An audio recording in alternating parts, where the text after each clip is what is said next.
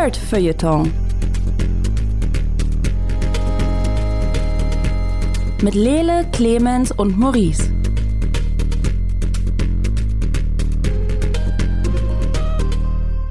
Hallo und herzlich willkommen zum Nerd Feuilleton Podcast. Mein Name ist Lele Lukas, mit mir hier ist Maurice Mathieu.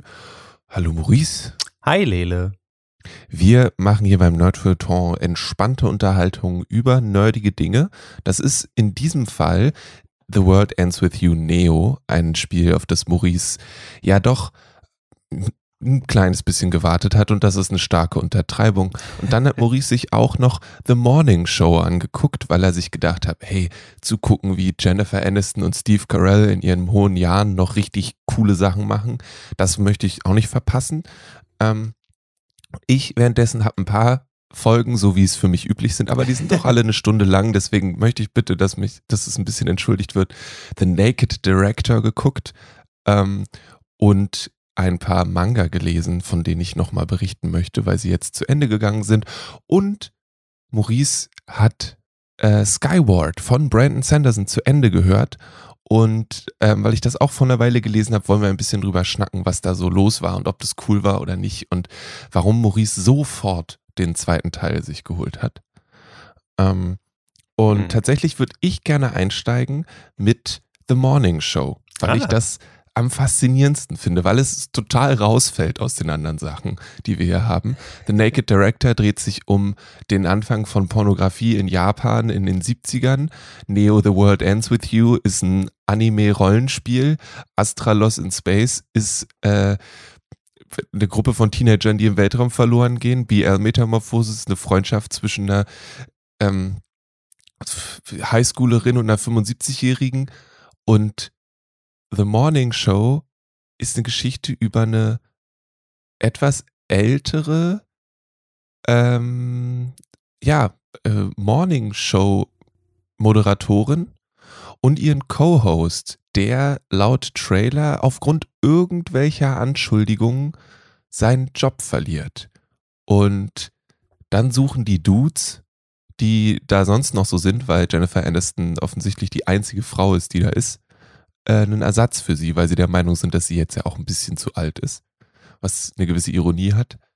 Und Maurice, wie bist du überhaupt dazu gekommen, dir die Morning Show anzugucken und sag jetzt nicht, Steve Carell spielt mit? Jennifer Aniston spielt mit. ähm, ich bin durch, ähm, ich habe einen Zugriff auf, auf Apple TV und auf Apple TV gibt es ich glaube, drei Serien, die man gucken kann. Eine der größten davon ist halt Morning Show.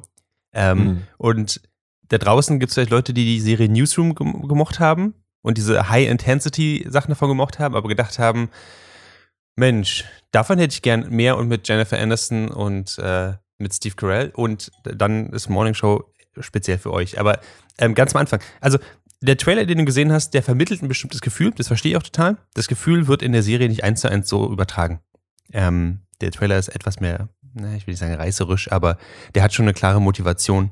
Ähm, ich würde eher sagen, dass äh, es suggeriert einen Ablauf der Dinge, der nicht genauso passiert. Also, zu Beginn. Mm. Jennifer Aniston. Smart. Jennifer Aniston ist, äh, ist Moderatorin einer der erfolgreichsten Morningshows ähm, in Amerika. Das heißt, äh, dass das unglaublich, natürlich ein äh, Job, der mit viel Prestige daherkommt. Sie verdient sehr viel Geld dadurch, hat einen hohen Status und in typischer Morningshow-Fashion hat sie natürlich, Co-Anchor beide. Das heißt, einmal gibt's die, äh, sie als Alex Le Le Levi und dann gibt's neben ihr noch Mitch Kessler, gespielt von Steve Carell. Und die Serie beginnt damit, dass ähm, Alex Levi aufgeweckt wird um drei Uhr morgens, ähm, weil Allegations, Anschuldigungen sind zutage gekommen, dass Mitch Kessler äh, sehr, also sehr viel Sexual Misconduct äh, im Workplace gemacht hat. Also, dass er mit sehr vielen AssistentInnen geschlafen hat. Ähm, und zwar ziemlich eindeutig so, hey, pass auf, du kannst mit mir schlafen, dafür kriegt deine Karriere einen kleinen Bump. Ähm, mm, sympathisch. Super sympathisch. Ähm, diese ganze Serie dreht sich sehr viel um, um die MeToo-Debatte, aber nicht nur. Und das Geile daran ist, dass sie jetzt nicht einfach sagen, ja, Moment, das war ja alles schlecht und deswegen hassen ihn jetzt alle und alle sind einfach nur froh, dass er weg ist.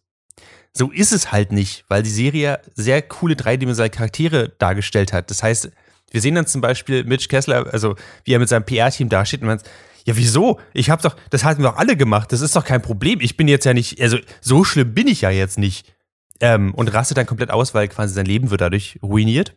Hm? Aber ähm, aber es ist relativ schnell klar, dass er das gemacht hat. Also es ist jetzt nicht eins der großen Mysterien dieser nee. Serie, ob er denn das getan hat oder nicht und ob die Allegations wahr sind oder nicht, sondern es ist klar, die sind wahr. Es ist klar, er hat das getan und noch schlimmer, alle in der Morning Show wussten davon. Das ganze Team wusste davon und hat das quasi geduldet, weil, ach komm, ist halt unser also Star-Anchor. Der kann sich sowas wusste, rausnehmen. Wusste Frau Aniston das auch?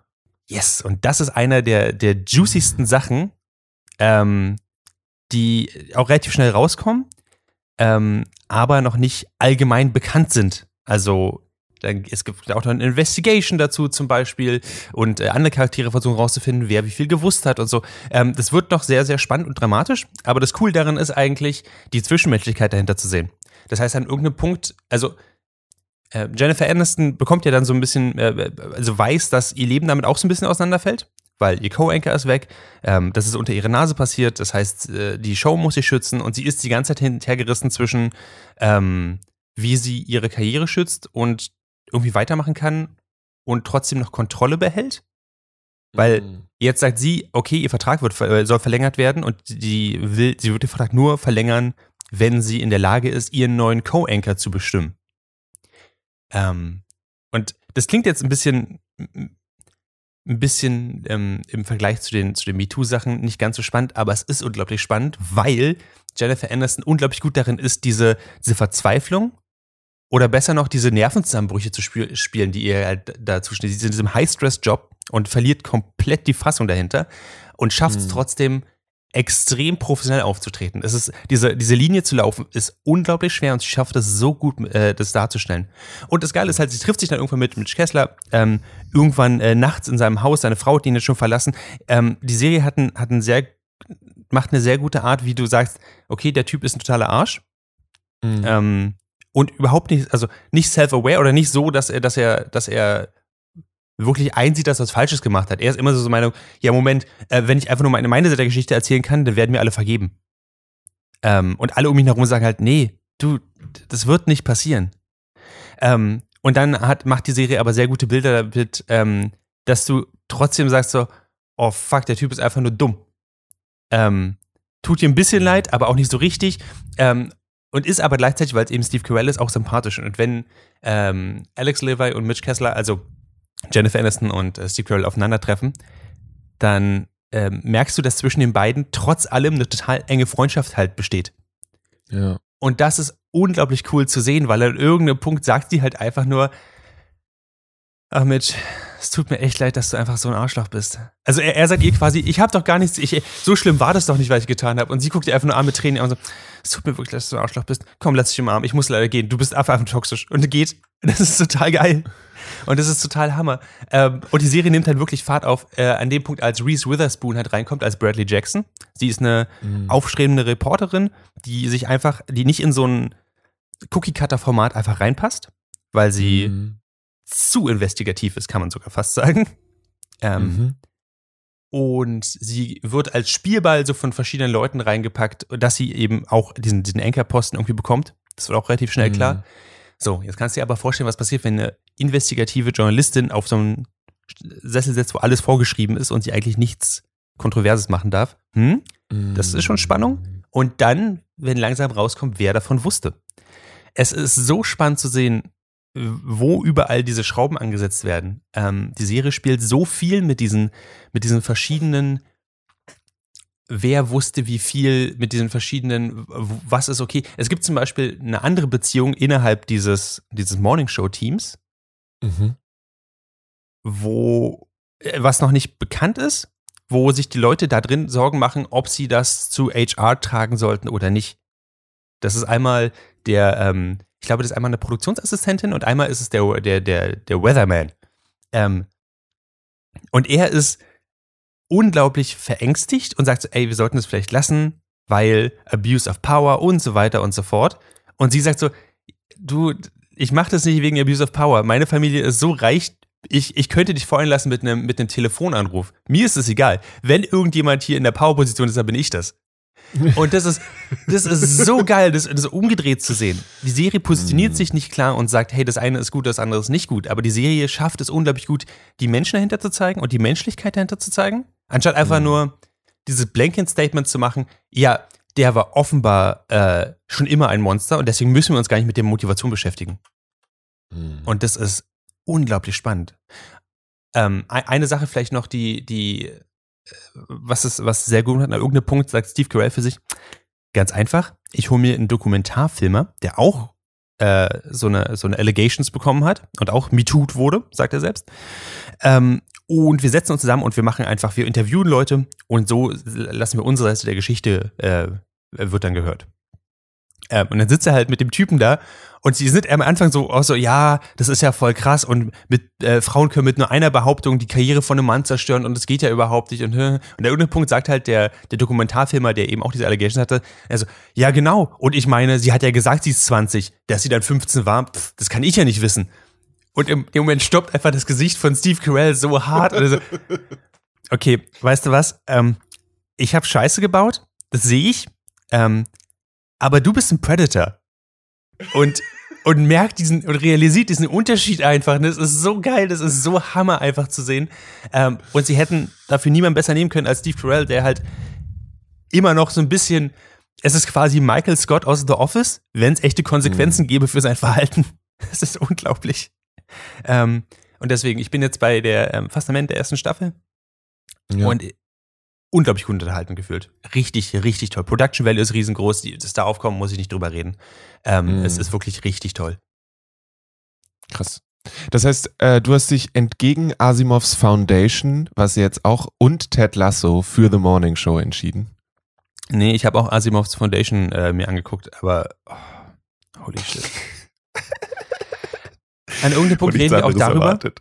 An irgendeinem Punkt ähm. reden wir auch darüber, aber es ist krass, wie, äh, wie eine Serie mich in der ersten Folge so mitnehmen kann, dass ich sagen kann, holy shit, das ist, das ist wirklich Sci-Fi Gold. So geile Konzepte, so cool. Und dann in der zweiten Folge einfach nur so weird und dated und am Anfang so geht es um große Konzepte, in der zweiten Folge geht es bloß noch um Persönlichkeit, also um, um persönliche kleine Geschichten, wer mit wem schläft. Und ich denke so, was?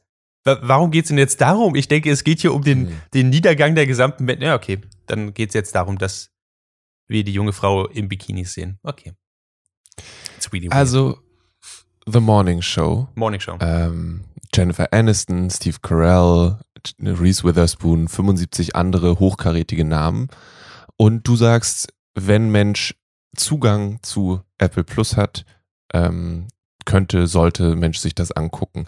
Wie ist das? Ein, eine Frage habe ich noch. Du, wir haben jetzt viel, du hast viel über den Umgang gesprochen mit dieser MeToo-Sache.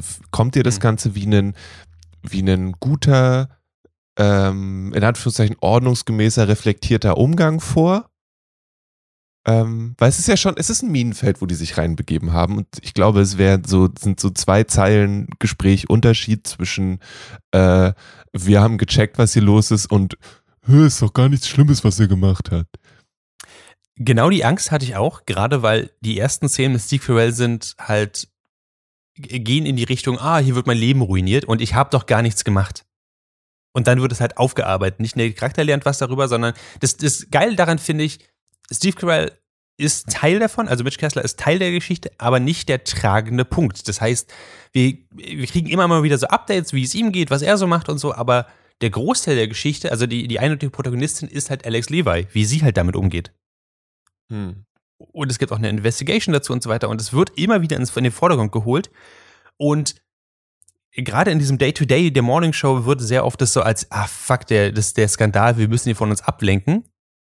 Was total spannend ist, weil es eben auch so, weil es die Geschichte auf der einen Seite haben wir diesen menschlichen Aspekt davon, auf der anderen Seite haben wir den Business-Aspekt davon und die Serie scheut sich eben nicht, das auch wirklich so in den Mund zu nehmen, dass halt einige Leute einfach nur ablenken möchten und ähm, einige das als Opportunity sehen, um ihre eigene Agenda zu pushen und andere einfach extrem darunter leiden. Wir sehen auch zum mhm. Beispiel eins der ähm, also ein, eine, eine der, der, äh, der, ich glaube, Produzentinnen da, ähm, mhm. die hat mit Mitch geschlafen, um ihre Karriere zu, äh, zu, zu, fördern. Das war eindeutig, das war, das war eine genaue Transaktion. Ähm, und wir sehen, wie sie damit leben muss, jetzt wo sie immer noch da arbeitet, alle das wissen und die Allegations halt raus sind. Und dann rauskommt, alle wussten es schon vorher. Ähm, und das ist, es ist unglaublich herzzerbrechend, ähm, wie es ihr damit geht. Es, die, ja. die Serie ist verdammt gut darin, sehr erwachsen und sehr differenziert mit diesem Thema umzugehen und dem, aber dem nötigen Respekt zu zollen, ohne halt rauszukommen, einfach zu sagen, ähm, und sich nicht zu trauen, einfach nur zu sagen, ja, Moment, das ist ein Monster. Dann, dann müssen wir auch, wir müssen Monster müssen wir nicht charakterisieren. Monster ist einfach nur ein Monster. Da können wir einfach nur sagen, ja, der war schlecht, der hat, der hat äh, seine, seine Power missbraucht und deswegen müssen wir nicht weiter über ihn reden. Aber das macht die Serie nicht. Die Serie redet darüber, dass seine Taten schrecklich waren oder dass, dass, dass seine Taten auch echte Konsequenzen haben, auch in dem Leben der anderen, immer noch, obwohl er weg ist, dass sie Konsequenzen für ihn haben, wie es ihm auch damit geht, aber auch wie es halt den Leuten geht, die ihm nahegestanden haben. Also ganz krass ist halt, wie Alex Levi damit umgeht. Wie es, mhm. wie es, wie sie persönlich auch darunter leidet, dass, äh, dass diese Sachen eingetreten sind und wie sie auch persönlich damit umgeht, dass sie diese Sachen naja, dass sie halt den Kopf weggedreht hat und nicht dazu ja. was gesagt hat. Okay, cool. Also schön, dass es ähm, ah, die ganzen positiven Wörter hören sich jetzt komisch an. Ähm, äh, klingt nach einer sehr guten Serie. Es, es, ist eine verdammt gute Serie und äh, das klingt, also wir haben uns jetzt sehr auf diese MeToo-Sache auf jeden Fall konzentriert, weil die Serie das auch macht. Aber, jetzt muss ich auch dazu ein großes Aber sagen, es geht vorrangig nicht um um diesen Skandal, auch wenn der der treibende Motivator ist, warum die Sachen passieren in der Serie. Es geht vorrangig um diese Morning Show.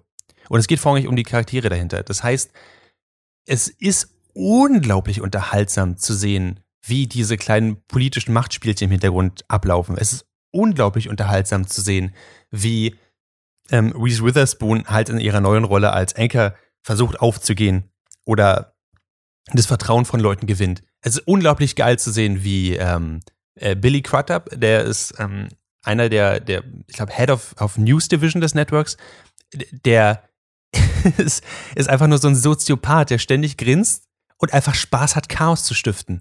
Also die Serie ist nicht nur Drab, oh fuck, eine Stunde depressive Themen mir angucken. Die Serie mhm. ist einfach unglaublich unterhaltsam, ähm, dramatisch, aber auch witzig und spannend.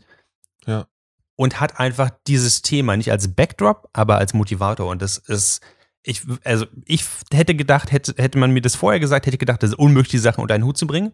Ich dachte, das wird dann eine Stunde depressiv und das war's. Das ist ja. es aber nicht. Und trotzdem okay. zeugt es den Themen den nötigen Respekt. Nice. Sehr schön. Äh, klingt gut. Freu also ja, ja. Ich hau jetzt nicht noch fünf weitere dieser Form von Ausdrücken hinterher.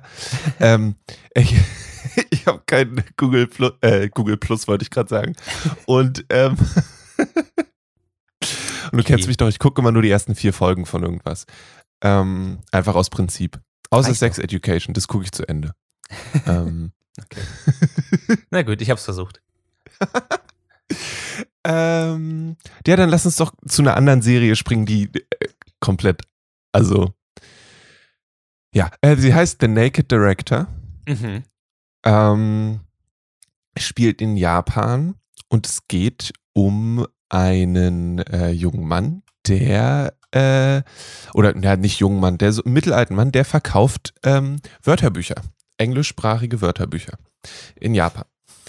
Und es läuft nicht gut. Es läuft überhaupt nicht gut. Mhm. Und äh, weil er eben kurz davor ist, seinen Job zu verlieren, wird er zusammengetan mit dem Menschen, der die ähm, die Statistik anführt in seinem Betrieb und der gibt ihm so ein paar, der zeigt ihm so ein paar Sachen und dann geht er darin richtig auf. Plötzlich verkauft er wie wild Wörterbücher an alles, von Yakuza hin zu mhm. alten Omas, weil er sagt, wenn ihr in der Welt vorankommen wollt, müsst ihr Englisch sprechen. Wir haben also einen Menschen, der ähm, lernt, Sachen zu verkaufen und der da so einen Enthusiasmus reinbringt, aber gleichzeitig irgendwie auf so eine komische Art und Weise ein bisschen emotionslos ist. Und dann ähm, haut jemand ab mit allem Geld aus der Firma. Mhm. Und die Vermutung ist, dass es der andere Typ ist, der ihm gezeigt hat, wo es lang geht, aber das wissen wir nicht genau. Und er muss sich einen neuen Job suchen. Mhm. Und als er nach Hause kommt, äh, sieht er, wie seine Frau ihn betrügt. Hm. Und ähm, dann steht er also da ohne Job und ohne Familie. Und mhm. dann stellt er fest, dass sich Heftchen, in denen äh, nackte Frauen drin sind, richtig gut verkaufen. Dang. Und dann äh, geht's los. und ähm, dann fängt er an, die auch zu verkaufen. Und dann merkt er, hey, wir, wir, können doch irgendwie, lass uns, also das Ganze spielt in Japan und in Japan ist einfach die Sache mit dem, mit, ich sag jetzt mal, Zensur, ich weiß nicht, dem Wort hängt noch sehr viel mehr, aber was es meint in dem Moment ist, dass keine Genitalien gezeigt werden dürfen. Dieser Klassiker mhm. ist dann, dass es verpixelt ist oder dass irgendwas drüber ist. Und ähm, er fängt halt an, um mehr zu verkaufen, diese, ähm, diese Grenzen zu schieben und weniger zu machen oder das irgendwie, irgendwie daran, daran ja, zu rütteln und verkauft deswegen unglaublich viele von seinen Sachen und findet dann auch nach einer Weile ein eigenes, ähm, eine eigene Druckerei, die bereit ist, die Sachen zu drucken, die er produziert, weil die ersten sagen alle so, nee, du, also sorry, aber mm -mm. Ähm, und dann findet er auch einen Fotografen, der irgendwie bereit ist, die Sachen zu machen und ähm, es gibt eine sehr beeindruckende Szene, ich glaube, es ist in der ersten Folge, ähm, wo dann kommt er zu so einem Fotoshooting und alle sind am Einschlafen. So, die mhm. Schauspielerin, die da sitzt in irgendwas, die ist am Einschlafen und so weiter. Und dann kommt er da rein, dreht es um und macht da so eine Art SM-Szene draus. Und plötzlich sind alle so voll drin und richtig excited und es geht richtig ab. Und das macht er eigentlich überall, wo er reinkommt. Das Problem ist, ähm, es gibt schon einen großen etablierten Player und der mhm. kommt zu ihm mit einem Koffer voller Geld und sagt, hier, ich kaufe deine Sachen und dann sind wir hier alle gute Freunde. Und er sagt, nö, meine ich. Und ähm, da, wo es große etablierte Player gibt, gibt es auch ein bisschen Korruption und deswegen wird seine Operation immer mal wieder ähm, kaputt gemacht und er muss sich halt mit der Polizei auseinandersetzen und so weiter und so fort. Dann gibt's noch in, dann wird noch die Yakuza involviert und so weiter. Das heißt, es hat viele Schichten. Was ich daran sehr spannend finde, ist eben, er geht danach auch in Film Okay. Ähm, und produziert halt äh, auch ähm, im Pornofilme. Und es ist ein, es ist auf jeden Fall eine Serie für Erwachsene, es ist aber auch ein total spannender Blick hinter die Kulissen. So. Also es gibt, ich glaube, in der zweiten Folge produzieren sie einen Film und es ist, der ist, da gibt es dann Explosionen am Ende mit allem drum und dran und so weiter und so fort. Und einfach, die, du hast so dieses Dreierteam aus einem Typen, der ein Licht hält, was nie richtig leuchtet, aber das ist auch egal. Dem, der die Kamera hält, dem Regisseur, der sagt, was passieren soll und ähm, eine äh, Assistentin, die die, die die Maske gemacht hat, die noch mitläuft und die im richtigen Moment, ähm, weil eben das noch zu einem Zeitpunkt ist, wo da tatsächlich keine, kein richtiger Sex stattgefunden hat, also keine Penetration, sondern die hatten beide Unterhosen an und haben einfach nur wildes Humping betrieben, mhm. ähm, die im richtigen Moment mit so einer Spritze weiße Flüssigkeit, die sie vorher zusammengemischt haben, durch die Gegend spritzt. Also die kommt dann so an der Seite an dem Schauspieler vorbei und drückt diese Spritze durch. Und das ist einfach irgendwie cool gewesen zu sehen, wie, wie sowas produziert wird und dann natürlich auch, was da sonst so dran hängt, weil natürlich geht es wieder schief und es kostet alles Geld und sie versuchen diese, diese Regeln weiter zu, zu drücken und irgendwie möglich zu machen. Und wer sich den Trailer anguckt, sieht auch, dass es auch in so eine Richtung von äh, so sexuelle Freiheitsbewegung geht irgendwann. Ähm, es basiert auch auf, einem, auf einer wahren, also teilweise auf einer wahren Begebenheit, weil es diesen Regisseur wirklich gegeben hat, der sämtliche Sachen immer an die Wand gefahren hat, weil, er, weil die Sachen, die er gemacht hat, alle mal viel zu teuer waren. Und ähm, das kann man hier auch sehen. Das heißt, wenn ihr auf eine ein bisschen trashige, sehr unterhaltsame ähm, Serie über einen Pornoregisseur Lust habt in Japan, dann wäre The Naked Director tatsächlich was für euch. Ähm, ja. Do you have questions? Äh, ja, so, so ein bisschen. Also, ich, beim Trailer habe ich erst gedacht, dass es das ein Film ist. Und ich überlege jetzt, wie gut diese Geschichte als Serie funktioniert. Ähm, also, äh, gibt es eine Narrative, die, also, wie, wie lang sind die Folgen ungefähr? Wenn ich mich richtig erinnere, sind die Folgen immer so eine Stunde lang. Okay.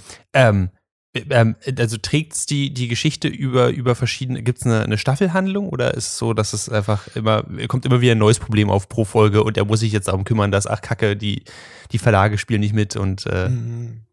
Es zieht sich schon durch. Also es gibt Mhm. eine Story, die, also generell geht's meistens für die, für dieses Team, was er irgendwann hat, so ein bisschen ums Überleben. Weil sie halt einfach immer wieder neue Sachen probieren und dann entweder die Polizei oder sonst wer kommt ähm, und ihnen das nicht macht. Also es gibt zum Beispiel eine Szene in, in der dritten Folge oder so, wo sie einfach, weil sie kein Geld machen mit der Sache, die sie machen, eine Schauspielerin dazu überreden, ähm, tatsächlich äh, penetrativen Sex auf der, vor der Kamera zu haben.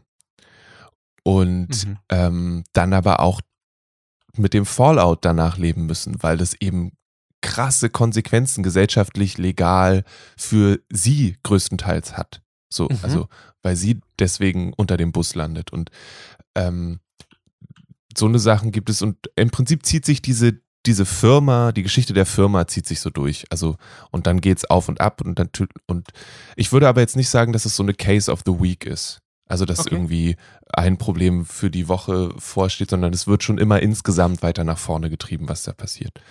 Ähm, es gibt parallel noch eine Geschichte von einer Person, die wahrscheinlich die große Schauspielerin dieser Firma wird, ähm, die äh, ja in sehr, sehr körperlich und emotional unterdrückt aufwächst und sich da so ein bisschen rausarbeitet irgendwann.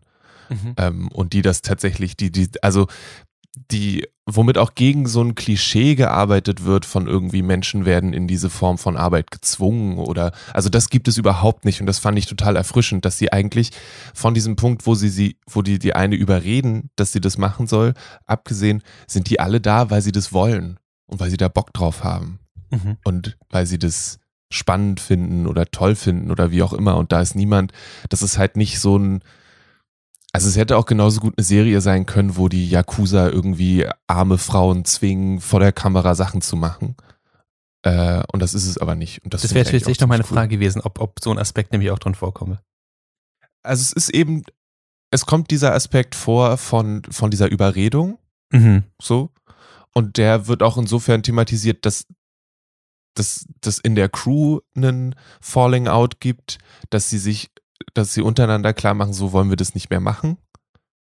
Ähm, und das hat natürlich Konsequenzen, aber das ist eigentlich, also das ist die, das ist nicht die Regel, so, dass es passiert. Okay.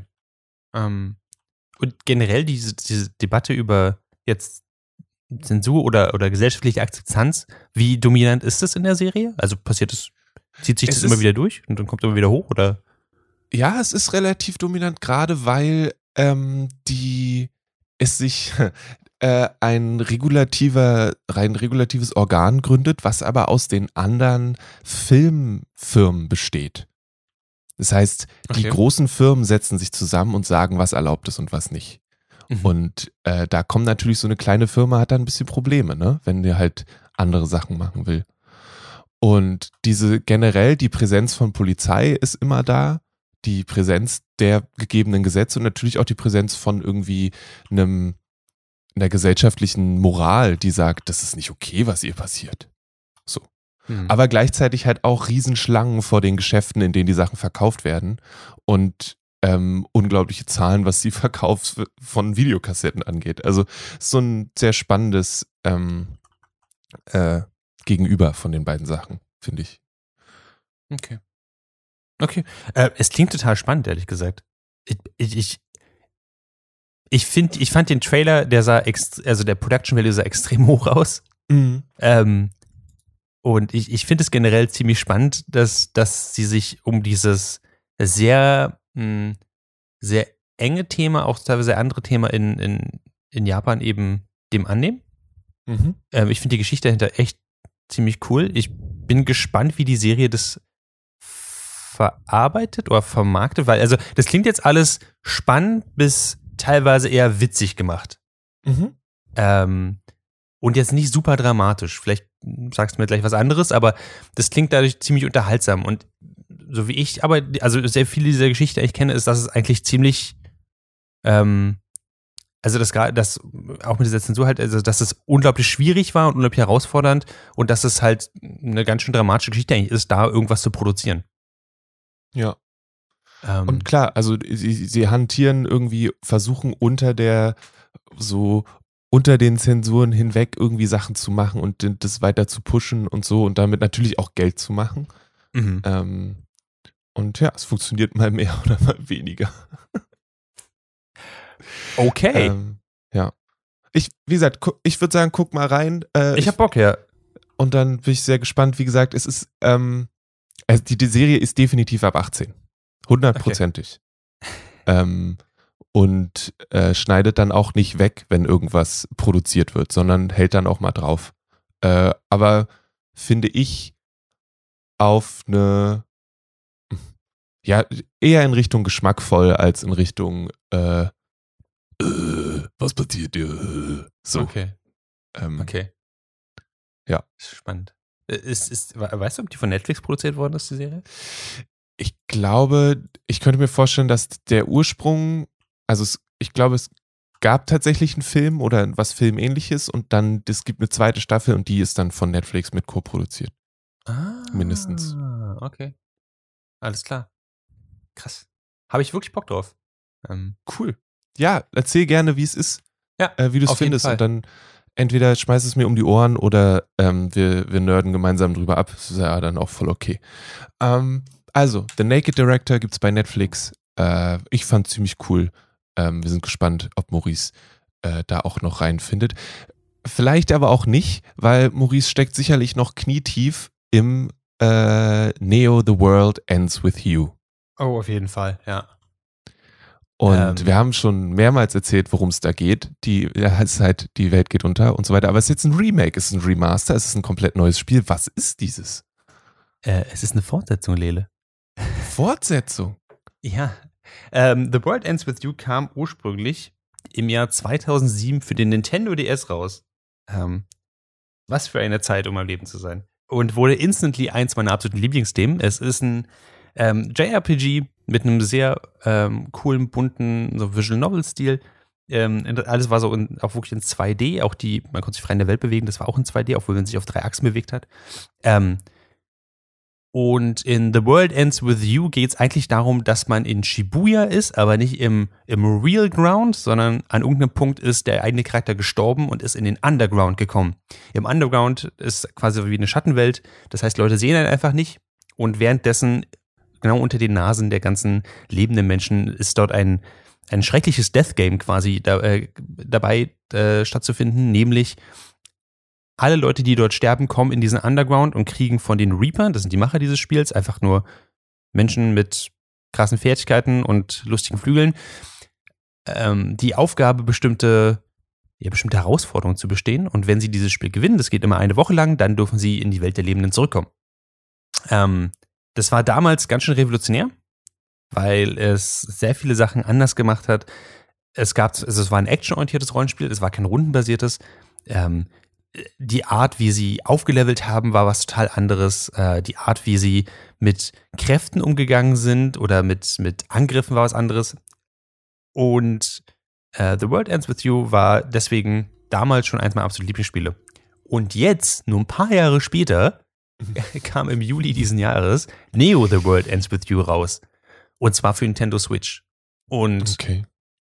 holy shit, ähm, ich hätte, ich, ich habe die Trailer gesehen und war so ein bisschen skeptisch, weil sind jetzt zum Beispiel, haben sie den Sprung zu 3D gemacht. Es gibt noch dieses Cell-Shading, womit es immer in die richtigen Winkel immer noch aussieht, wie halt zweidimensional cool gezeichnet. Ähm, aber gerade das, das Kampfsystem haben sie anders gemacht, weil es natürlich nicht mehr diese zwei Bildschirme gab. Das, der, der, das große Ding bei, beim ursprünglichen The World Ends With You war ja, dass man mit der Touchscreen-Eingabe unten mit dem, mit dem Stift auf dem DS im unteren Bildschirm einen Gegner besiegt und es aber auf dem oberen Bildschirm auch Gegner gibt, die mit dem Steuerkreuz zum Beispiel äh, besiegt werden müssen, weil es zwei Charaktere gibt, die gleichzeitig Das hat Menschen wie mich krass überfordert. Ähm, mich auch. Deswegen wurde vieles davon einfach nur wildes Rumgedrücke und rum, äh, Rumgezerre. und irgendwann hat man gemerkt, davon kommt man nicht mehr weiter. Also musste man sich wirklich anstrengen und koordinieren, gerade wenn man es auf höheren Schwierigkeitsgraden gespielt hat, irgendwie damit klarzukommen, mhm. dass es eben verschiedene Eingaben gibt und man auf beide so ein bisschen gucken muss, wann weicht man aus. Wirklich nicht leicht, aber sehr, sehr cool. Ähm, und ich hatte, ich habe jetzt auch das Remake gespielt. Das kam vor ein paar Jahren raus. Das wurde jetzt für, für, für Mobile Devices gemacht und dann gab es für die Switch auch nochmal das Remake und so. Ähm, und das war echt nicht easy. Ähm, das damals schon Übernehmen, Übernehmen des Kampfsystems hat auch nicht so richtig funktioniert. Dann, dann hat man irgendwie mit den, mit den Joy-Cons ein bisschen rumwackeln müssen. Das war, war, alles, war alles nicht so richtig. War, war chaotisch, aber nicht mehr aus den richtigen Gründen. So. Ähm, mhm. Und ich hatte bei Neo The World Ends With You bei dem Trailer so ein bisschen skeptisch, äh, war ich ein bisschen skeptisch, ob das irgendwie funktionieren kann. Und es stellt sich raus, fuck ja, es kann funktionieren. ähm, weißt du, ich wäre ich wär okay gewesen, wenn sie einfach eins zu eins den Stil genommen hätten und einfach, so wie, so wie das Remake, einfach, wenn das Kampfsystem nicht mehr ganz so cool war, einfach das komplett weiter zu, äh, äh, zu machen und einfach mir eine neue Story zu geben. Mhm. Und sie haben sich aber entschlossen, nee, sie machen was anderes draus, sie machen was Besonderes draus. Ähm, der, also, sie haben das krass geupdatet. Das heißt, der Production Value ist viel, viel höher. Mhm. Viele, der, der, viele der Story werden halt so Visual Novels halt erzählt. Ähm, mit dem Unterschied, dass nicht einfach nur ein Charakter quasi dasteht und unten ist eine Textbox, sondern es ist so ein bisschen wie eine, wie eine Graphic Novel eben aufgebaut. Das heißt, du, mhm. plötzlich kommen dann Panels reingeflogen, die sich neu anordnen auf dem Bildschirm. Ähm, die Leute haben Sprechblasen. Viele der Sequenzen sind auch vertont und der Voicecast macht so einen guten Job damit, die Story zu vermitteln und jedem Charakter auch wirklich eine eigene, eigene Emotion zu geben und eine eigene, ja, eine eigene Art auch zu reden. Äh, das war immer sehr cool. Die Charaktere waren immer sehr überzeichnet. Mhm. Ähm, und die auch sprechen zu hören jetzt ist total geil. Der, der englische Dub ist wirklich gut. Ähm, zum Beispiel der Protagonist jetzt gerade ist eigentlich ein, äh, ein junger Dude, der mit seinem äh, Freund irgendwie durch Shibuya rumgelaufen ist. Anscheinend sind sie irgendwann gestorben. Sie wussten aber gar nicht, dass die tot sind und müssen jetzt in diesem, in diesem Death Game quasi mitmachen und jeden Tag halt so eine Monster besiegen einfach und sich dabei und dabei mehr Punkte sammeln als die anderen SpielerInnen in dem Spiel. Ähm, und es gibt mehrere Teams da drin und sie wissen gar nicht, was ist denn ein Team, warum brauche ich ein Team und so weiter. Das kommt, wird dann alles langsam klar. Die, die Reaper erzählen einem ja auch nichts. Voll gemein. Ja alles, was du hast, ist halt so ein, so ein, so ein Pin. Also wirklich so, so wie so ein Ansteckpin, womit du startest. Denn Pins in dieser Welt sind, äh, beinhalten Fertigkeiten. Also mhm. krasse Superfertigkeiten. Feuer, Schwerter, du kannst Autos werfen, so, so diese ganzen Sachen. Äh, und davon haben sie nur ganz, ganz wenige und damit versuchen sie irgendwie über die Runden zu kommen, treffen dann noch ein junges Mädchen und dann haben sie ihr Dreierteam irgendwie zusammen und dann kommen halt Charaktere aus dem alten Teil. Man muss die nicht kennen, aber es ist als, als ich weiß, weiß ah, den habe ich vor 14 Jahren schon mal gesehen, voll geil. Ähm, also, ähm, es macht sehr viel Spaß, weil sie sich sehr mit der Geschichte auch noch beschäftigen. Und dann müssen sie eben durch diese sehr lineare Story durch. Du hast hin und wieder so ein bisschen Branching Paths, wo du woanders hingehen kannst, aber größtenteils ist es eine sehr lineare Story. Ähm, und sie haben andere Sachen wegfallen lassen aus dem Spiel und wieder andere Sachen haben sie behalten, wie zum Beispiel das Level-System ist total geil. Du bekommst Erfahrungspunkte natürlich nach jedem Kampf, logisch. Aber du steigst, wenn du ein Level aufsteigst, erhöhen sich bloß deine Lebenspunkte. Dein Angriff, deine Verteidigung, diese ganzen guten RPG-Sachen, die steigern sich dadurch nicht. Die steigern sich dadurch, dass du in ein Restaurant gehst und was isst. Ähm, uh. und dann, das ist ja ein bisschen wie bei, was, was war das, Dodgeball? Bei Dodgeball Academia. Da ist es auch so. Ich finde das System total geil, weil du quasi deine Werte erst erhöhst und dann Kämpfe machst, um deinen Magen wieder leer zu bekommen, um mehr essen zu können. Mhm. Ähm, was auch heißt, dass deine, dass deine Angriffskraft zum Beispiel nicht daran gebunden ist, was für ein Level du hast. Ähm, und vieles davon ist total clever so eingebunden, dass es dich austricksen möchte, dich eigentlich zu übernehmen. Weil wenn du zum Beispiel, ähm, die, die Monster in dieser Welt heißen Noise ähm, und sind halt Monster von, von Fröschen, Wölfe, teilweise kämpfst du gegen so einen, so einen coolen Tribal T-Rex. Also die, die, Monster sind sehr kreativ, will ich damit sagen, aber trotzdem nicht zu abgedreht, ähm, mhm. so dass du sie halt immer noch sehr gut halt erkennen kannst. Ähm, und das Spiel will ich eigentlich austricksen und sagen, du kannst ja einfach mal versuchen, gegen zwei Neues in der Serie zu, also hintereinander zu kämpfen, ohne quasi Verschnaufspause, ohne, ohne dass dein Leben regeneriert. Und dann kriegst du halt mehr Pins als Belohnung, weil Pins sind alles in diesem Spiel. Pins sind sowohl halt mehr Kräfte, aber auch Items, die du gegen andere Items tauschen kannst. Es ist Geld. Alles ist von diesen Pins abhängig. Das heißt, wenn deine Drop Rate dazu erhöht wird, ist es was Gutes für dich. Ähm, auch wenn du sagst, wenn ein Spiel dir sagt, versuch's doch vielleicht mal auf einem schwierigen Schwierigkeitsgrad, vielleicht, vielleicht kriegst du dann andere Pins. Das heißt, das Spiel ist sehr clever, den Spieler dann auszutricksen, ähm, was ich sehr mag. Eine kurze ähm, Frage ähm, dazu. Heißt das, ich gehe raus, mache einen Kampf gehe dann wieder zurück, ess was, gehe dann wieder raus, mache einen Kampf, gehe dann wieder, oder, also das, das klingt ein bisschen ähm, tedious, anstrengend, Ähm. ein bisschen, also der, die Kämpfe können ja voll cool sein, aber wenn ich nach jedem Kampf wieder was essen gehen muss, ist auch, also explizit wohin gehen muss, oder kann ich auch Takeout-Sachen essen? Ähm, nee, du musst wirklich in ein Restaurant reingehen, aber die, die Boosts, die du bekommst, sind permanent. Das heißt, du, du, äh, du musst nicht immer was essen. Das ist einfach nur, Ah, okay. Es ist nicht wie, wie in Pokémon Center gehen, sondern ähm, wie ein Sonderbonbon essen. Es ist wie ein Sonderbonbon essen, genau. Und das Krasse ist halt daran, daran ist dein gesamte, deine, also ein Großteil deiner Progression gebunden. Das heißt, an sich, du gehst irgendwo hin, bestellst dir einen gegrillten Alligator. Äh, jeder hat natürlich eigene Lieblingsrezepte, die man durch Turn Ever rausfinden kann. ähm, dadurch äh, erhöhen sich dann ein paar deiner Werte permanent. Dann gehst du raus, äh, machst mit der Story weiter, merkst nach einer Weile, ah fuck, ich habe jetzt mit der Story weitergemacht, habe jetzt da zwei, drei Kämpfe gemacht wegen der Story, weil ich ein Mhm. anderes Team besiegt habe oder weil ich ähm, oftmals werden so Barrieren aufgestellt, die du durchbrechen musst, indem du halt gegen Neues kämpfst. Ähm, oder weil sie irgendwelche Anforderungen an dich haben.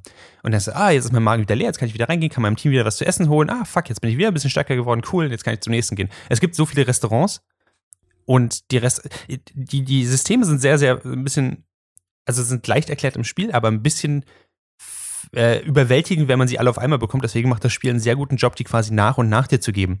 So gibt es zum Beispiel eine Möglichkeit, wenn du nach, wenn du immer mehr in einem Restaurant bestellst, bekommst du irgendwann die Möglichkeit, ähm, Freundschaftspunkte, was eine Währung für Nebenquests ist, die du bekommst, auszugeben, um dich mit dem Restaurantbesitzer anzufreunden, damit er dir geheime Sachen gibt, die vorher nicht auf der Karte gestanden haben. Das Oh, dang. ist total geil. Und ich meine, als, als ob das nicht genug wäre, ähm, gibt es dann auch noch ein sehr umfassendes System, dir Kleidung zu kaufen. Weil Kleidung erhöht auch Angriff, Lebenspunkte und so weiter.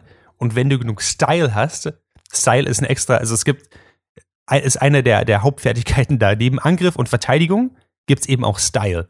Mm. Und wenn du genug Style-Punkte hast, kannst du halt das Rüschenkleid richtig gut tragen. Und dann wird eine sekundäre Fertigkeit freigeschaltet. Sowas wie mehr Angriff oder eine höhere Fundrate oder du machst mehr Schaden, wenn dein Leben besonders niedrig ist. Sowas in die Richtung. Ähm, Okay.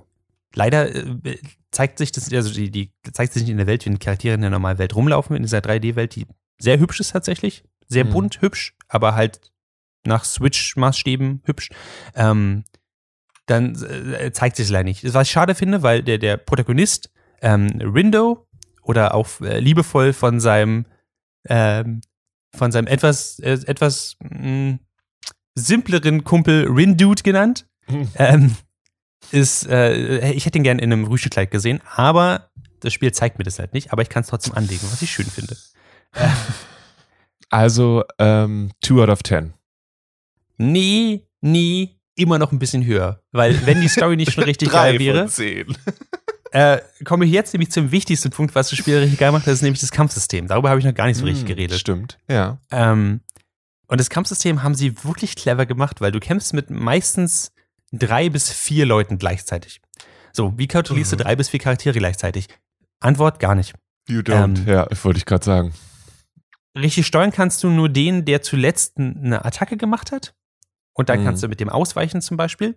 Und die Leute, die eine Attacke aber, äh, also die du gerade aktiv steuerst, bekommen auch mehr Schaden und werden auch primär angegriffen. Die anderen stehen halt rum und warten darauf, dass du sie übernimmst. Aber das Mhm. alles passiert halt in Echtzeit. Das heißt, wenn bestimmte Angriffe kommen, werden die ja trotzdem getroffen zum Beispiel. Und so. Das, ist, das Ja. ist ziemlich spannend gemacht. Ähm, und zeigt dir halt auch, dass du halt ordentlich schnell draufhauen musst und aber auch einen Blick dafür haben musst, wo wer steht. Hm. Ähm, und ich habe ja vorhin von den Pins geredet, die Superkräfte geben. Und diese Pins sind jetzt an Button-Eingaben äh, gebunden. Ja. Das heißt, es gibt zum Beispiel einen Pin, der lässt sich Munition verschießen. Ähm, der ist auf Y gebunden. Und ein anderer Pin, der lässt sich schnell wie mit dem Schwert zuschlagen. Der ist auf X gebunden. Und ein Pin, der eine große Bombe macht, der ist auf L. Und ein Pin, der ein Auto wirft, der ist auf R. Mhm. Und all diese Pins haben Limited Uses, bis sie sich wieder aufladen müssen. Das heißt, du bist die ganze Zeit dabei, diese Tasten nach, nacheinander zu drücken Mhm. und gleichzeitig die Cooldowns im Blick zu haben und deine Position im Blick zu haben und auszuweichen im richtigen Moment mit dem Charakter, den du gerade steuerst und wen steuerst du eigentlich gerade. Ähm, und möglichst die Pins auch zu verbinden, weil es dann Kombos gibt und die Kombos wiederum ähm, erhöhen so eine Synchronisation, so eine Boostrate. Wenn die auf 100% ist, dann kannst du krassere Sachen machen, also wie ein Superangriff, wie ein Meteor oder sowas. Ähm, Aber der Punkt dahinter ist, ist, dass du halt konstant damit beschäftigt bist, deine Finger so ein bisschen zu verknoten, weil du gucken musst, welche Tastenkombination du jetzt drückst gemeinsam, was denn jetzt gerade Sinn macht. Und das sind immer so eine Split-Second-Decisions. Und holy shit, das Chaos ist absolut da. Und ich habe ungelogen, glaube ich, die ersten zwei, drei Stunden einfach nur so, ich glaube, ich bin richtig gut in dem Spiel. Weil ich einfach die ganze Zeit nur Button gemischt habe und so, ja, ich muss dich mal ausweichen, das klappt ja super. Bis das Spiel langsam, nicht, nicht, also das erste Spiel hat ein Problem damit gehabt, dass es die, die Learning Curve war einfach zu hoch und zu schnell. Deswegen war es auch nicht super leicht, da hinterherzukommen. Ähm, meistens war beim ersten Spiel so, du bist äh, relativ easy durch den Hauptcontent gekommen und dann kam ein Boss am Ende des Tages, der hat dich einfach richtig rund gemacht. Du hast 20 Versuche gebraucht. Oh mein Gott. Ein bisschen frustrierend. Ja, das ist dann Und der das Grund, das ist dann der Moment, wo ich aufhöre, so eine Spiele zu spielen. Kann ich voll nachvollziehen. Und das Spiel erhöht es aber nach und nach. Du wirst irgendwann mal wirst, Ah, wird ein okay. neuer Gegnertyp einfach kommen. Ähm, den, du kannst die Gegner ja auch. Es gibt keine, keine Random Battles. Du entscheidest, gegen wen du kämpfst, was Ah. ziemlich cool ist. Ähm, weil du dich entscheidest, quasi zu scannen, wo Neues ist und den Neues dann anziehst. Ähm, Mhm. Und was halt daran so cool ist, ist, dass das Spiel irgendwann einen neuen Gegnertyp reinwirft und merkst, okay, fuck, ich muss jetzt, ja, ich kann immer noch raufhauen, wie ich möchte, aber ich muss zumindest alle paar Sekunden mal ausweichen. Ansonsten habe ich Probleme. Ja. Das Spiel macht, macht, es, äh, macht einen wirklich guten Job darin, dir das beizubringen. Okay. Und ohne dich zu sehr an die Hand zu nehmen. Das Ja. ist ein bisschen Trial and Error, aber wirklich cool. Ähm, und das Geile ist, dass das Spiel, das, das muss ich sagen, das muss ich das Spiel am ehesten zurechthalten. Natürlich, wie soll es anders sein? Es ist noch nicht kompliziert genug. Jeder Pin hat ein eigenes Progression-System. Das heißt, es gibt Erfahrungspunkte für dich als Charakter, aber auch Erfahrungspunkte für die Pins, die eigene Level haben, die sich teilweise entwickeln können in andere Pins, die Marken haben. Die Marken sind gebunden an deine Klamotten, sind gebunden an ähm, bestimmte VIP-Status. Das heißt zum Beispiel Klamotten, die bestimmte äh, Pins von der Marke besser machen. Ich verliere mich hier von das Tausendstel. Ähm, Mhm. Punkt dahinter ist, einige Pins sind gebunden an Tasteneingaben, die mit normal, also mit, mit meinen Händen einfach nicht funktionieren. Du kannst die Tasten nicht gleichzeitig drücken. Was machst du also? Du stellst deine Strategie um. Wenn du jetzt einen besonders starken Pin hast, der jetzt nur mal auf der hinteren rechten Schultertaste ist, musst du halt Pins haben, die irgendwie, also Tasteingaben haben, die irgendwie dazu passen, damit du sie schnell drücken kannst. Und es ist unglaublich cool, auf so einer Metaebene zu erleben, dass das Spiel mir sagt, sicher, dass du nicht vielleicht deine Strategie ändern möchtest? Hm. Und alle paar Stunden entdecke ich mich dabei, also entdecke ich mich dabei, dass ich in so ein Muster falle, so, jetzt habe ich die ultimative Combo gefunden. Nichts wird besser sein als das, was ich gerade habe, weil ich weiß genau, wie ich drücken muss. Mein Muscle Memory hat sich eingestellt dazu, das wird kein Problem sein. Und dann kriege ich einen anderen coolen Pin, den ich benutzen möchte und merke, dass ich nach und nach andere Sachen umstellen muss. Und das ist wirklich geil. Das habe ich noch nicht so erlebt. Und allein deswegen ist dieses Spiel schon wirklich unter meinen Top-Spielen dieses Jahres. Okay, cool. Ja, also ähm, hm, dadurch, dass ich keine Switch habe, bin ich da erstmal raus.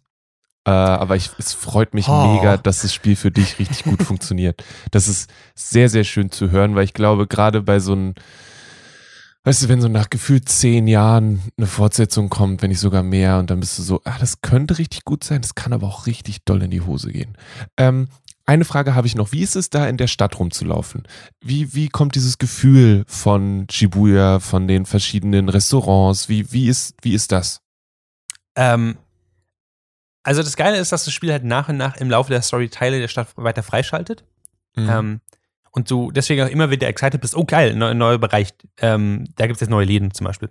Aber auch die, es sieht einfach ziemlich cool aus. Es ist wirklich nicht sehr komplex, weil die Stadt ist ja in verschiedene Gebiete unterteilt. Ja. Ähm, und du bist durch so ein Gebiet halt in 20 Sekunden durchgelaufen. Das ist nicht super groß. Aber hin und wieder werden halt neue Quests da aufgestellt. Das Spiel sagt, Mhm. ich, ich mag, dass das Spiel das auch nicht versteckt. Das Spiel sagt dann zum Beispiel nicht, ja, du hast jetzt hier theoretisch neun Gebiete, geh doch einfach mal durch alle durch, einfach nur um sicher zu sein. Mhm. Sondern das Spiel sagt dir ziemlich genau, ey, da könnte jemand stehen in 104 oder äh, da könnte jemand stehen direkt auf diesem, ähm, bei Tower Records oder so. ja. Ähm, Tower das ist sehr, sehr, Records.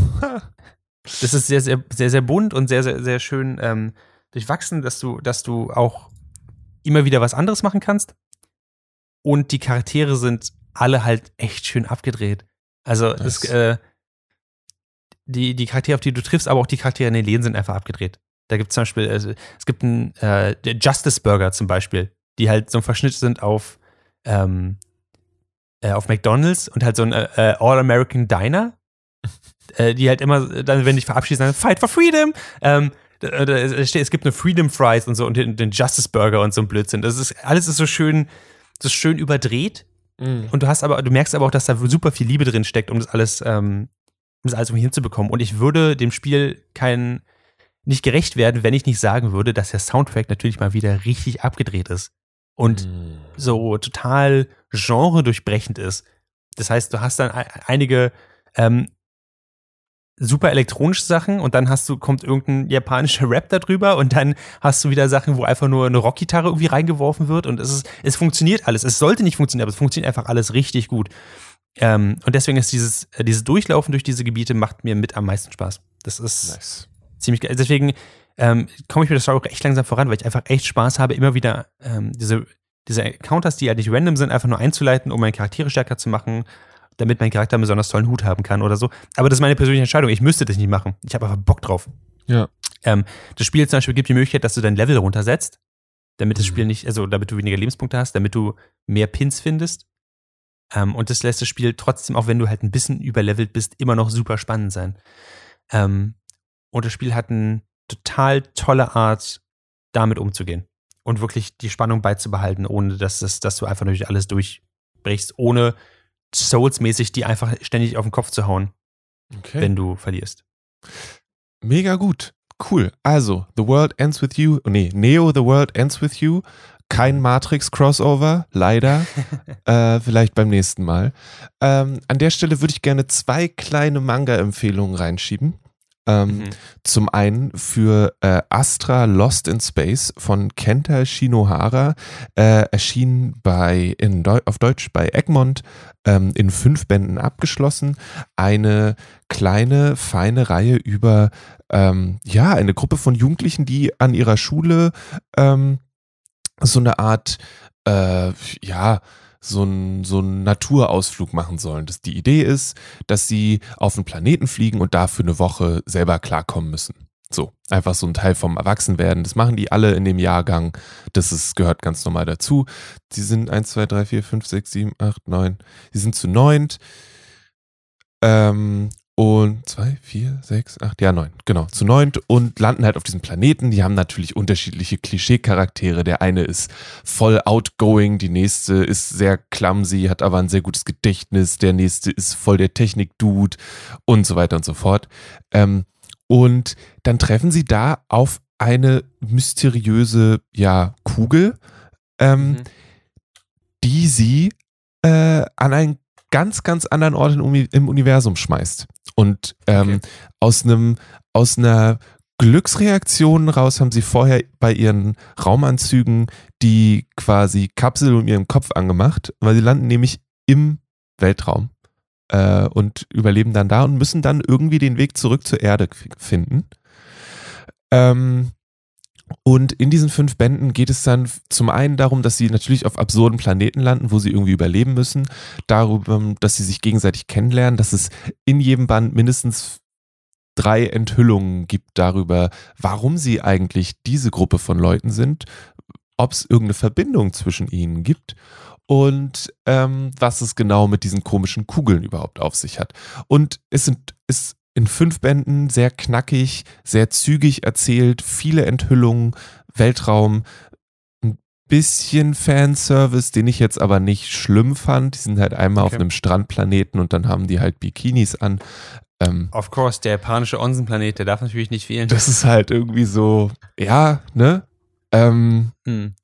Direkt danach passiert auch was Dramatisches und es ist jetzt auch nicht, es ist auch nicht ähm, es ist halt da, aber es ist nicht mit so einem, mit so einem Sabbern illustriert, finde ich zumindest. Da gibt es deutlich schlimmere Sachen. Ähm, und äh, die Raumanzüge sind natürlich, zumindest was die Konzeption angeht, für die Frauen komplett absurd. Ähm, hm. Das sind zwei Sachen, über die muss Mensch rüberspringen und dann erwartet einen doch eine, eine unterhaltsame Weltraumsache. Und was ich wirklich dem zugute halte, ist, dass es in fünf Bänden abgeschlossen ist. Ähm, hm. Das ist wirklich, wirklich sehr, sehr, äh, da bin ich sehr dankbar für, ähm, weil es gibt also wirklich sehr viele Enthüllungen und das hätte, ein, andere AutorInnen hätten das auch noch für 20 Bände weitermachen können und noch tiefer da einsteigen können, aber irgendwann einfach zu sagen, hier ist Schluss, fand ich ziemlich gut. Ähm, Und das andere, was ich noch, wo ich nochmal darauf hinweisen möchte, ist äh, die BL-Metamorphosis von Kaori Tsurutani, die heißen auf Deutsch, heißen die BL-Metamorphosen, ähm, sind auf Deutsch bei Carlsen erschienen, auf Englisch kommen sie bei Seven Seas. Da ist jetzt auf Englisch der fünfte Band rausgekommen, das heißt, auf Deutsch sollte der fünfte Band auch nicht mehr lange warten lassen. Mhm. Es geht um eine 75-Jährige, die sich mit einer Highschool-Schülerin anfreundet über eine gemeinsame Vorliebe für Boys Love Manga. Und ähm, im Laufe der Geschichte, ja, freunden sich die beiden an und die jüngere von beiden fängt auch an, selber Manga zu zeichnen. Und dieser fünfte Band ist einfach eine total schöne, ja, so ein Blick auf diese Freundschaft, ein Blick darauf, wie eine Freundschaft sich vielleicht auch auseinanderentwickelt, weil unterschiedliche Prioritäten da sind, aber auch dass halt zum Beispiel die Schülerin ist auch gerade in der Phase, wo sie halt einfach richtig ranklotzen muss um auf die richtige Schule zu kommen, auf die nächste gute Schule. Mhm. Und was sie aber immer wieder zusammenholt, ist eben diese eine Boys Love-Reihe, die sie zusammen lesen. Und das ist einfach so schön und goldig, wie sie eine Zeit lang sich nicht sehen und dann treffen sie sich wieder und das Erste, worüber sie reden, ist dann das, was in dem letzten Kapitel passiert ist. Und das ist einfach so schön. Ähm, sein, das wärmt das Herz äh, auf sehr, sehr gute Art und Weise, die BL-Metamorphosis. Und entgegen der Annahmen mancher Menschen, mit denen ich gesprochen habe, das sage ich jetzt als kleiner Spoiler, weil ich hoffe, das verzeiht ihr mir, es endet nicht mit dem Tod einer der Charaktere, sondern es hat ein sehr schönes, sehr gutes Ende und niemand stirbt. Es ist also einfach viel gut. Ja. Schön. Ja. Mit so einer, mit so einer Prise von, ja, so ist das Leben halt. So. Also ah. es ist kein, kein hundertprozentiges Feelgood, wo alles perfekt ist am Ende. Aber es ist so, das ist so, ja, so ist halt das Leben. Okay. Ähm, cool. Ja, kann ich nur äh. wärmstens äh, empfehlen. Wie, wie hieß noch? Ich habe schon drüber geredet. Ähm, BL Metamorphosis, richtig? Genau. Ähm, also die Boys Love Metamorphosen quasi. Ähm, okay. Wie gesagt, auf Deutsch bei Carlsen erschienen, da auch in einer sehr schönen Ausgabe mit so äh, festem Papiereinband ähm, ist nur, nur zu empfehlen. Auch für Menschen, die sonst nichts mit Manga so richtig am Hut haben, ist, glaube ich, was. Wenn ihr mit Comics an sich klarkommt, dann ist das auch was für euch. Okay. Cool. Genau. Und dann kommen wir zum letzten Thema für heute. Müssen wir, langsam isst sich mein Bauch selber auf. Müssen wir mal gucken. Ich weiß nicht, wie es dir geht, dass wir das nicht ganz so lange machen. Aber ähm, ja. Maurice, Du mhm. hast Skyward zu Ende gelesen von Brandon, äh, zu Ende vorlesen lassen von Brandon Sanderson. Mhm. Ähm, wie war's? War, also wir haben ja schon mal drüber gesprochen, es geht eben um eine Gesellschaft, die so ziemlich unterirdisch leben muss, weil sobald sie versucht, mit Flugzeugen loszufliegen, kommen Aliens und schießen sie kaputt. Und es geht eben um eine, ähm, eine junge Frau, eine Teenagerin, die sagt, sie will die größte Kriegerin von allen werden und den ihren Leuten die Freiheit beschaffen und sie findet dafür ein Raumschiff und dann machen sie sich zusammen auf die Socken. Ähm, und das ist ein Young Adult Buch gewesen. Das hat sich zum einen gezeigt in der Art und Weise, wie sie über die Welt denkt, ähm, aber auch in der, also in der Gruppe von Menschen, die natürlich alle sehr jung sind und trotzdem schon viel kämpfen müssen. Ähm, wie war es für dich, das dann zu Ende ich sage jetzt einfach mal zu lesen. Das, wir müssen das jetzt nicht weiter ausdingsen. Ähm, also ich habe das ja äh, eigentlich als, ich, ich, lese ja von Brandon, äh, Brandon Stanson gerade Stormlight Archives ähm, und ich habe das eigentlich als Pause davon mir irgendwie geholt, weil ich den, den Schreibstil sehr toll fand, aber irgendwie gerade irgendwie mich von diesen Milliarden Seiten mich so ein bisschen distanzieren mhm. muss, weil ich irgendwas anderes brauchte. Und da war Skyward halt eine, eine schöne Ablenkung. Ich muss zugeben, hätte ich es gelesen, hätte ich es nicht, hätte ich nicht durchbekommen. Weil der Anfang ist, finde ich, sehr obnoxious. Nicht, nicht, nicht unspannend, sondern einfach nur ähm, Spencer, also unsere 17-jährige Protagonistin, ist Young Adult Novel mäßig so, ich würde sagen, die typische Protagonistin. So ein bisschen gescornt von der Gesellschaft, aber innerlich ist sie voll anders und quirky und not like other girls. Und diese Sachen fand ich unglaublich anstrengend am Anfang. Mhm. Ähm, auch weil wir reden hier, glaube ich, von einem Dr guten Drittel, glaube ich, des Buches, würde ich jetzt einfach mal schätzen, ja. wo einfach straight gespielt wird, dass sie einfach versucht, in dieser, in dieser DDF, in äh, dieses Militär dort als äh, Pilotin eben anzufangen, um eben diese Dogfights auszuführen und gegen, gegen andere äh, äh, böse Angreifer aus dem Himmel zu kämpfen. Und es wird sehr straight gespielt und denkst so, ja, warum macht ihr das dann in Space? Das macht überhaupt keinen Sinn. Weißt du, einfach nur um dieses Setting zu haben, dass, dass äh, sie auf einem Planeten sind. Warum? Ähm, aber, muss ich auch zugeben, ähm, es werden halt am Anfang schon sehr coole Sachen gelegt. Ähm, da werden äh, so, klei so eine kleine Saat gelegt, die, die später dann aufgeht und dann die in der Story total viel Sinn machen, wenn es dann später ans einmal Eingemachte geht. Denn die Story verändert sich ganz schön. Ähm, ich, ich würde das jetzt einfach mal an dem Punkt ein bisschen spoilern, weil ich hätte das, glaube ich, sehr gebraucht. An irgendeinem Punkt findet Spencer nämlich ein, ein Schiff, ein stillgelegtes Schiff, ähm, also ein Spacecraft, was nicht mit den Designs einhergeht, die, was sie kennen, was technisch offenbar unglaublich advanced ist, aber über 100 Jahre alt und ähm, möglicherweise Antworten auf die ganzen Fragen geht, zum Beispiel, wo kommen ihre Angreifer her? Warum vernichten sie sie nicht sofort? Ähm, warum sind sie auf diesem Planeten überhaupt? Und äh, überhaupt, was ist eigentlich mit, äh, mit Spencer los? Warum kann sie bestimmte Sachen, ähm, die andere vielleicht nicht können und so? Und das, das Buch schafft es wirklich auf eine sehr coole Art, das halt nach und nach ähm, Antworten auf diese Fragen zu geben oder eben auch nicht. Ähm, und das Buch schafft es sehr gut, diesen anfänglichen YA-Charme äh, äh so ein bisschen auszunutzen, würde ich sagen. Mhm. Ähm, Weil es an irgendeinem Punkt eine also ziemlich krasse Wendung nimmt, wo du sagst, okay, die, äh, die unschuldige Zeit ist jetzt vorbei. Ähm, und das finde ich ziemlich schön. Das, ja. äh, die Geschichte nimmt sich an irgendeinem Punkt sehr ernst und das sollte sie auch. Und das ist ziemlich cool, dass dieses, am Anfang wird diese ganze Militärding sehr glorifiziert. Mhm. Aber die Geschichte beschäftigt sich halt damit, die arbeitet das auf. Ähm, und ähm, ich habe es bei Audible mir geholt, weil, äh, wie gesagt, ich habe gelesen, hätte ich es nicht, weil mhm. dafür fand ich den Anfang zu dröge. Ja. Und am Ende war ich aber so drin, dass ich äh, bei dem in den letzten Kapiteln so mitgefiebert habe, mhm. ähm, dass ich mir sofort das zweite holen musste. Nice. Äh, wie, wie hast du das gesehen, Lele? Ich kann, gehe da gerne, also ich gehe da mit. Ich habe ähm, ein Leseexemplar gelesen, als es rausgekommen ist und mhm. äh, fand den Anfang auch halt so, ja, ist halt so, ne? Ähm, aber der Sanderson hat schon einen sehr, hat so einen Schreibstil, der ihn so reinzieht und dann auch festhält und deswegen war das für mich nicht so. Und am Ende fand ich das alles cool, was passiert ist. Ähm, ja. Ein paar Revelations fand ich so ein bisschen so, hm, ist, ist okay. Ist cool. Ist okay. ist, äh, machen wir, wir machen einfach weiter. Let's go, let's go. Und äh, so, und ich habe mir das, das zweite einfach noch nicht, ähm, da hatte ich nicht den, den Luxus des Leseexemplars und ähm, dann äh, habe ich es dann irgendwie nicht gelesen. Aber ich äh, denke, ich möchte das eigentlich gerne machen, wenn du jetzt auch mit dem zweiten bist, einfach damit wir dann auch über den zweiten reden können. Irgendwann kommt dann auch noch der dritte. Ähm, mhm. Und äh, dann müssen wir das, können wir das ja mal zusammen durchgehen. Aber es freut mich richtig, richtig doll, dass dir das gefallen hat am Ende. Das finde ich sehr, sehr cool.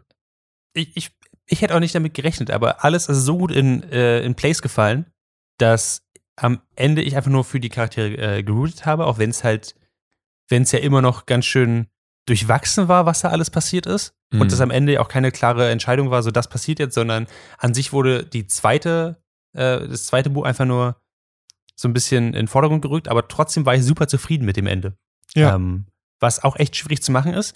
Und es klingt jetzt so, als, als würde ich äh, euch Leuten da draußen sagen, ja, holt euch doch äh, Skyward von Brandon Sanderson zwei Drittel so gut, ein Drittel ist richtiger Rotz. Das meine ich nicht. Ähm, ein Drittel ist unter der Prämisse, dass das ganze Buch so ist, nicht cool. Oder äh, ist, äh, äh, er ruht sich sehr auf Tropes aus. Aber mhm. jetzt, wo ich weiß, was da kommt und was, äh, wie sich das verändert und äh, was die Charaktere damit machen, bin ich absolut der Meinung, dass äh, das ganze Buch ziemlich gut ist. Ja. Ähm, also was ich zum Beispiel, weil ich am Anfang einfach überhaupt nicht abkonnte, ist, dass sie halt ständig so tut, als wäre sie Conan der Barbar und irgendwelche, ah, wir werden das Blut unserer Feinde trinken, hahaha, ha, ha, macht, ähm, was sich aber im Laufe der Geschichte echt schön verwandelt. Hm. Ähm, und sie sich damit auch beschäftigt. Und das ist was, wenn ich weiß, dass es nicht einfach nur da ist, um Background Noise zu sein, komme ich damit sehr gut klar. Ja. Ähm, ja. Und deswegen, das ganze Buch ist, glaube ich, ganz schön gut. Und falls ihr auf YA mit einem Twist steht, ähm, oder auch nicht mal so sehr YA, ähm, dann kann ich das Buch nur empfehlen. Also genau, die, die Hauptdarstellerin und ihre FreundInnen sind alle ziemlich YA, aber die Story an sich äh, ist nicht klischeebehaftet, also nicht so sehr klischeebehaftet, was es angeht. Und es spielt auch nur begrenzt an der supernatürlichen Highschool. Ja, es ist eben nur begrenzt und es gibt im ersten Buch zumindest kein direktes, well, kein ausgespieltes Love Interest. Um, so, we have that going. Ja, which is das nice. stimmt allerdings. Alright. Es gibt, es gibt einen, einen Tier-Sidekick. Das ist vielleicht das Einzige, was er, also das war wirklich krass YA. Sie findet an irgendeinem Punkt eine sprechende Schnecke, die papageimäßig mit ihr redet. Like, oh mein Gott. Ähm, aber ich nehme an, irgendwas mussten sie noch reinwerfen. Okay, Lele, ich will dich nicht länger aufhalten. Ich, nein, nein, nein, alles gut. Ähm, wir haben gesprochen heute in dieser Folge vom Nerdfilter Podcast über The Morning Show, eine Apple äh, TV-Serie. Wir haben gesprochen über The Naked Director bei Netflix, über Neo The World Ends With You, gibt's für die Switch, über Astra Lost in Space und die BL-Metamorphosen und über Star Wars, nee, Skyward von Brandon Sanderson. Das gibt es überall, wo es gute Bücher gibt. Ähm, gibt es jetzt auch auf Deutsch. Das heißt, äh, keine Entschuldigung mehr dafür, das nicht zu lesen. Wir werden in naher Zukunft irgendwann mal über, das, über den zweiten Teil reden, wenn, wenn ich das geschafft habe, das zu lesen und wenn Maurice Hörbuch zu Ende ist. Irgendwann dann. Mhm. Ähm, und bis dahin äh, ist das hier der Nerd Nerdfilter Podcast. Wir machen alle zwei Wochen sowas, was ihr jetzt gerade auch schon gehört habt. Wenn ihr das cool fandet, dann lasst uns gerne eine Bewertung bei Apple Podcasts da. Fünf Sterne wären richtig, richtig dufte. Ihr könnt uns auch Feedback schicken an äh, feedback at dragonseedeverything.com. Würde mich total freuen. Ich kriege inzwischen immer E-Mails von der Targo Bank, die sagen, dass unser Konto überzogen ist. Und wir haben kein Konto bei der Targo Bank. Deswegen, wenn ihr da ein bisschen frischen Wind reinbringen würdet, wäre das total cool. Das heißt jetzt nicht, dass ihr die Adresse irgendwo bei anderen Newslettern eingeben sollt, sondern einfach. Aber falls ihr ein Konto für uns erstellen wollt, macht es bitte, ja. Könnt auch gerne Geld drauf machen, das ist kein Problem. ähm, und äh, ja, ich glaube, äh, zu sagen, also äh, ich mache eigentlich nicht wirklich was auf sozialen Medien und äh, mhm. Maurice, du bist auch ich nur da, um anderen Leuten beim coole Sachen machen zuzugucken. Was ihr aber machen könnt, ist äh, Dragon Seed Everything bei Instagram zu finden, weil die gute Paula da schon durchaus für guten Content sorgt und ihr dann auch mitkriegt, wenn es zum Beispiel ein neues All-You-Can-Eat-Interview gibt äh, ich habe letzte Woche zum Beispiel mit der wunderbaren Band Düse gesprochen. Das gibt es irgendwann. Und Paula hat Yoga interviewt. All das und mehr findet ihr dann auch auf dragonseedeverything.com. Und äh, ich hoffe, da ist was für euch dabei. Wenn nicht, dann schreibt uns eine E-Mail und sagt uns, was euch fehlt. Dann können wir vielleicht überlegen, was zu machen. Aber so machen wir einfach weiter wie bisher. mein Name ist Lele Lukas und mit mir hier war Maurice Mathieu. Und mhm. wir wünschen euch alles, alles Gute. Bis zum nächsten Mal. Bis dann. Tschüss.